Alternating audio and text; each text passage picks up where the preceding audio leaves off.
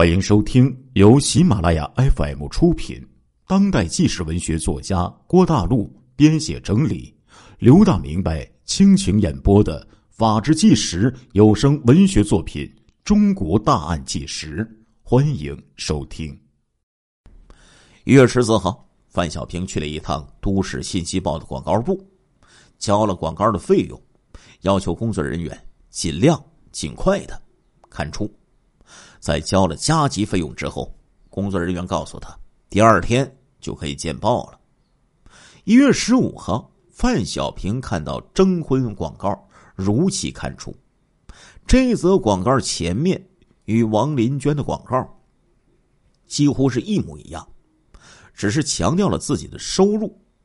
某女四十一岁，离异，自己经营一家公司，有较高收入。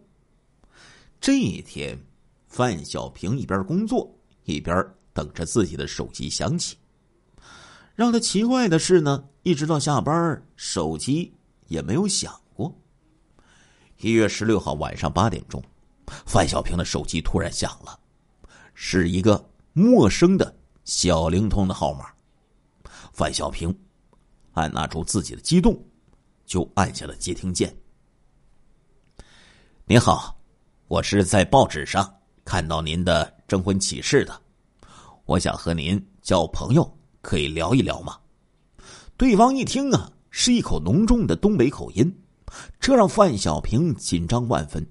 他极力的按住自己的胸口，屏气凝神的说：“是我打的广告，那你先介绍一下你的情况吧。”东北男子在电话中侃侃而谈，他告诉范小平。自己呢叫做徐广春，四十六岁，三年前老婆出车祸去世了，儿子去年考入北京大学，现在自己呀一个人在郑州做粮食生意。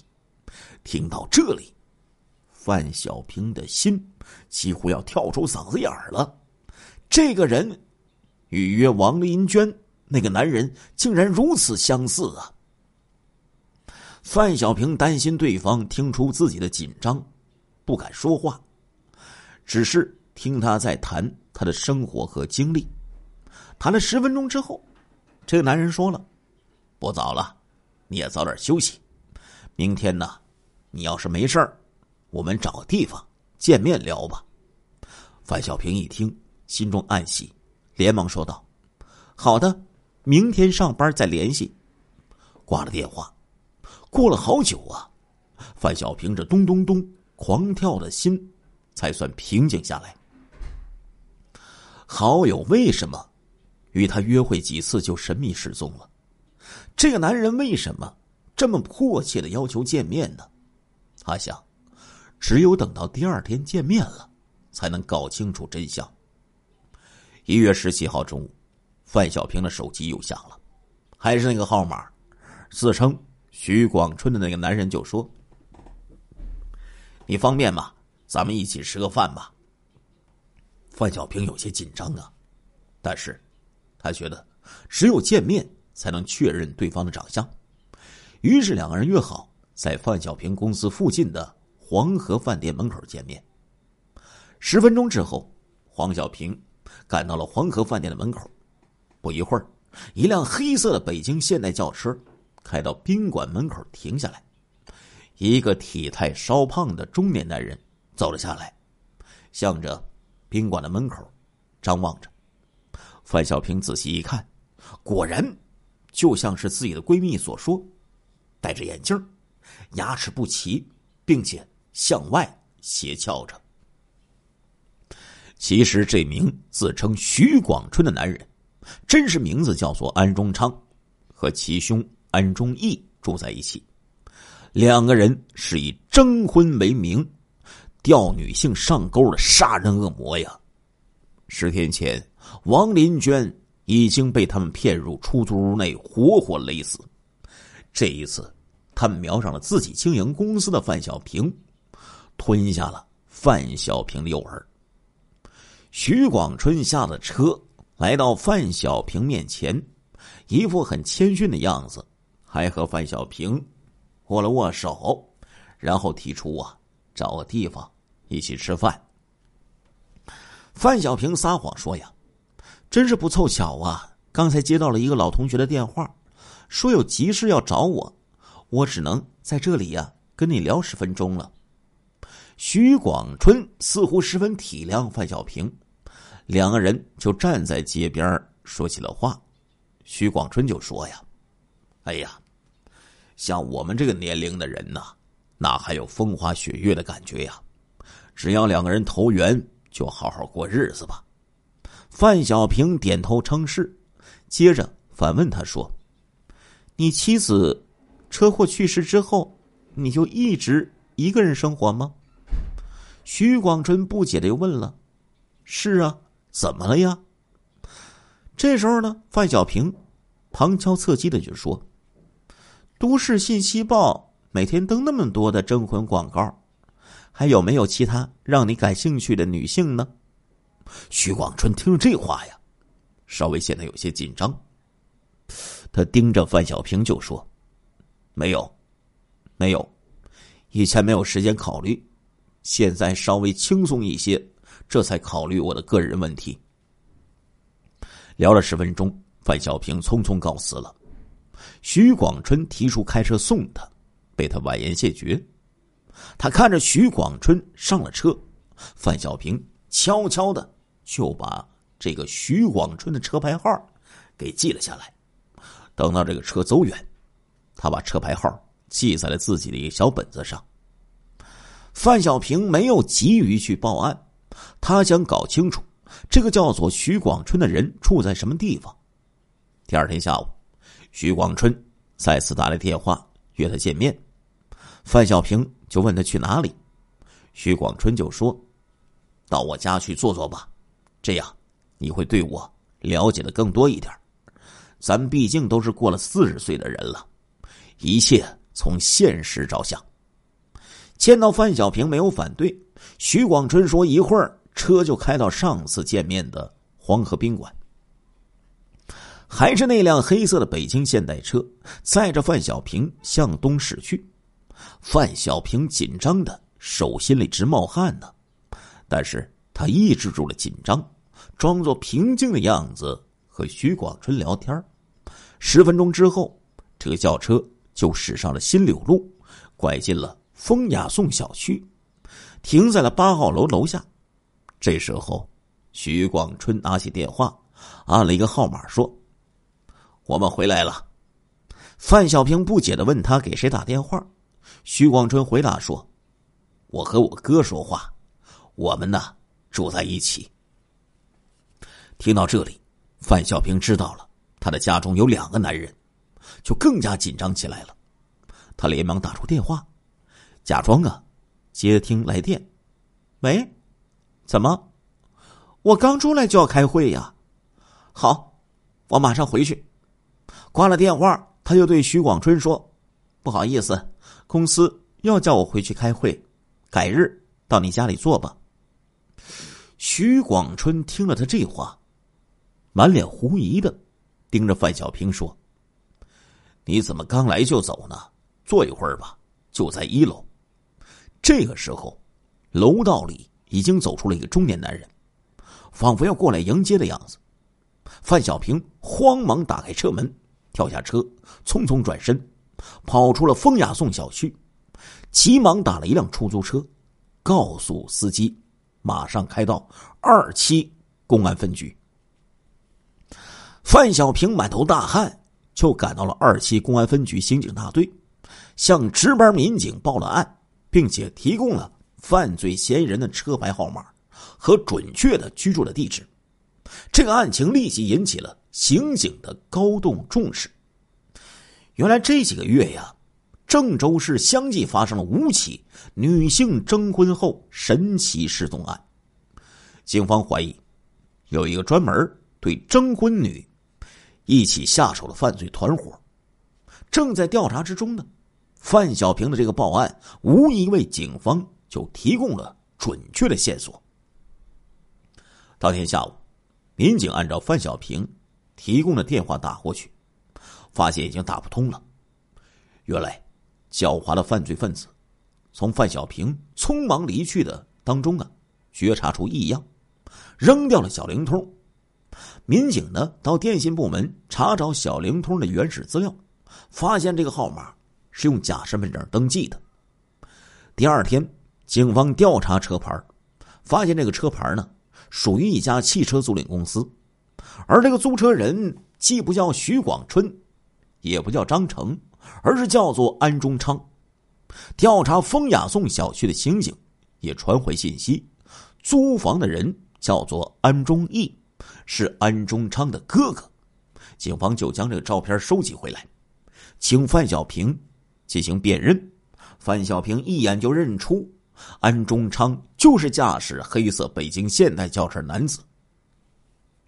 随后，警方调取了《都市信息报》二零零六年十月到二零零七年一月四号，大概有四个多月的报纸，从中搜寻到两千多名女性的。征婚信息，专案组啊，对这两千多名女性所留电话号码经过认真核查，确认有三十六名女性接到过东北口音的中年男人的电话，并且见过面。这三十六名女性均为中年离异，而且家境收入都很不错。经过照片辨认，三十六名女性全部指认安中昌就是以征婚名义。与自己约见的东北男子，至此，专案组认定安中义、安中昌具有重大作案嫌疑。此时的安氏兄弟呀，已经觉察到风声不对了，仓皇出逃。郑州市公安局刑警支队经过缜密的侦查，锁定二人位置在河北省石家庄市。二零零七年三月十号凌晨一点多。专案组就派出人员在石家庄市新华西区三山庄一处住房内，将安忠义和安忠昌就给抓获了。经过突审，安忠昌、安忠义终于供出将王林娟残忍杀害的犯罪事实。原来，二零零七年一月三号，安忠昌通过报纸记下了王林娟的征婚电话。与王林娟取得联系，两个人见过几次面之后，一月七号，安中昌将王林娟约到风雅颂小区的出租屋里，和安忠义一起将王林娟打倒在地，然后用胶带将王林娟的手和腿死死捆住，又将王林娟的嘴也封住，从王林娟的包里翻出了几十块钱。一部手机，一部小灵通，两张银行卡，然后逼他用笔写出银行卡的密码。王林娟写下密码之后，安中昌立即用王林娟的小灵通打给工商银行客服电话，确认密码正确，并查出储蓄卡内有八百元余额。然后，安中昌按住王林娟的腿，安仲义残忍的。用一根电线就把王林娟给勒死。第二天上午，安忠义拿着王林娟的银行卡，在花园路上一个自动取款机上取出了八百元钱，两人各自分得四百元。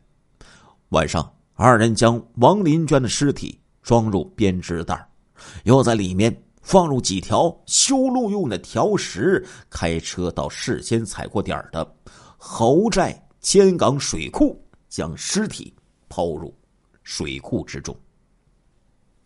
两名恶魔还供述出，自二零零六年九月底到二零零七年一月初，在前后不到四个月的时间里，他们在报纸频繁打出征婚广告。公司老板男，四十六岁，离异，经济基础雄厚，有房有车，欲与事业有成之人携手共创。美好明天，也把自己装扮成一个成功的中年男人。同时，他们在女性征婚信息之中寻找离异、经济条件好的中年女性，以征婚或者应征的名义，先后将包括王林娟在内的六名中年女性骗进出租屋，残忍杀害并抛尸。每杀害一名女性之后，就换掉小灵通号码。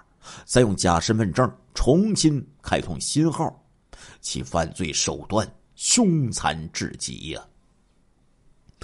警方在调查中找到的三十六名女性，都是在与安中昌的接触中发现疑点，觉得不对，最终没有走进安氏兄弟的出租屋，这才侥幸逃脱魔爪啊。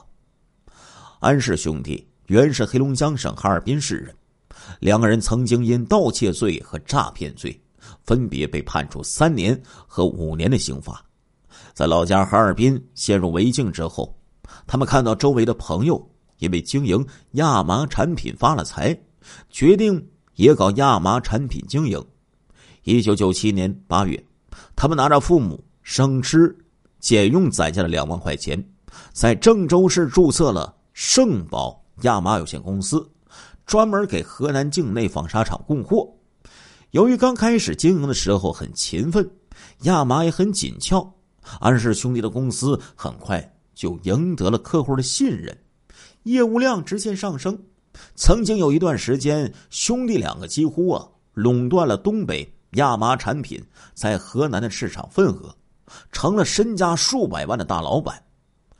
然而有了钱之后，安氏兄弟开始染上了不良嗜好，吃喝嫖赌，什么都干，尤其是赌博，兄弟两个更是疯狂到了极点。每次都是一掷千金，一天输赢几万到几十万都不眨眼，最后把所有家产赔了个精光啊！过惯了纸醉金迷、花天酒地的生活，安氏兄弟受不了穷困潦倒的日子。但是由于没脸面回东北老家，他们开始为如何暴富就打起了歪主意。安忠义无意之中看到报纸上。有很多征婚信息，于是就想用征婚的方式骗财骗色。几次骗财不成，他们就决定把征婚女性骗进出租屋，问出银行卡密码，然后直接杀害。得知此案告破，范小平马上通知了王林娟的妹妹王林燕。王林燕领着母亲赶到了郑州。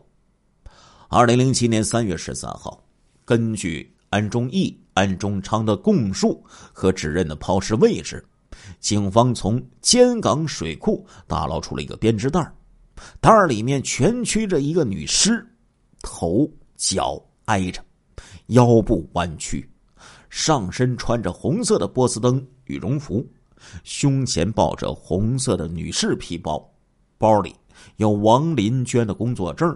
工商银行存折等物品，终于见到了失踪两个多月的王林娟、范小平和王林燕，以及王林燕的母亲，无不失声痛哭啊！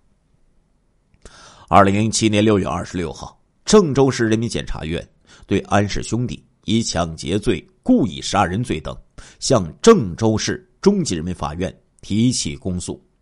王林燕等六名被害人家属。分别委托律师向两名杀人恶魔提起民事诉讼。二零零七年十月八号，郑州市中院开庭审理此案。也许认识到了自己的末日就要到来了。对于起诉书指控的犯罪事实，两个人在法庭上几乎没有提出任何异议，并且表示愿意认罪。令人意外的是，在最后的陈述中。这两个表情一直冷漠的兄弟杀手，竟然突然落了泪，说：“呀，是赌博害了我们，希望他人不要再赌博了。”法庭当庭宣判，以抢劫罪、杀人罪判处安忠义、安忠昌死刑，并赔偿六名被害人家属经济损失三千六百七十五元。亲爱的听众朋友们，这一集的《中国大案纪实》播送完了，感谢您的收听，我们下一集再见。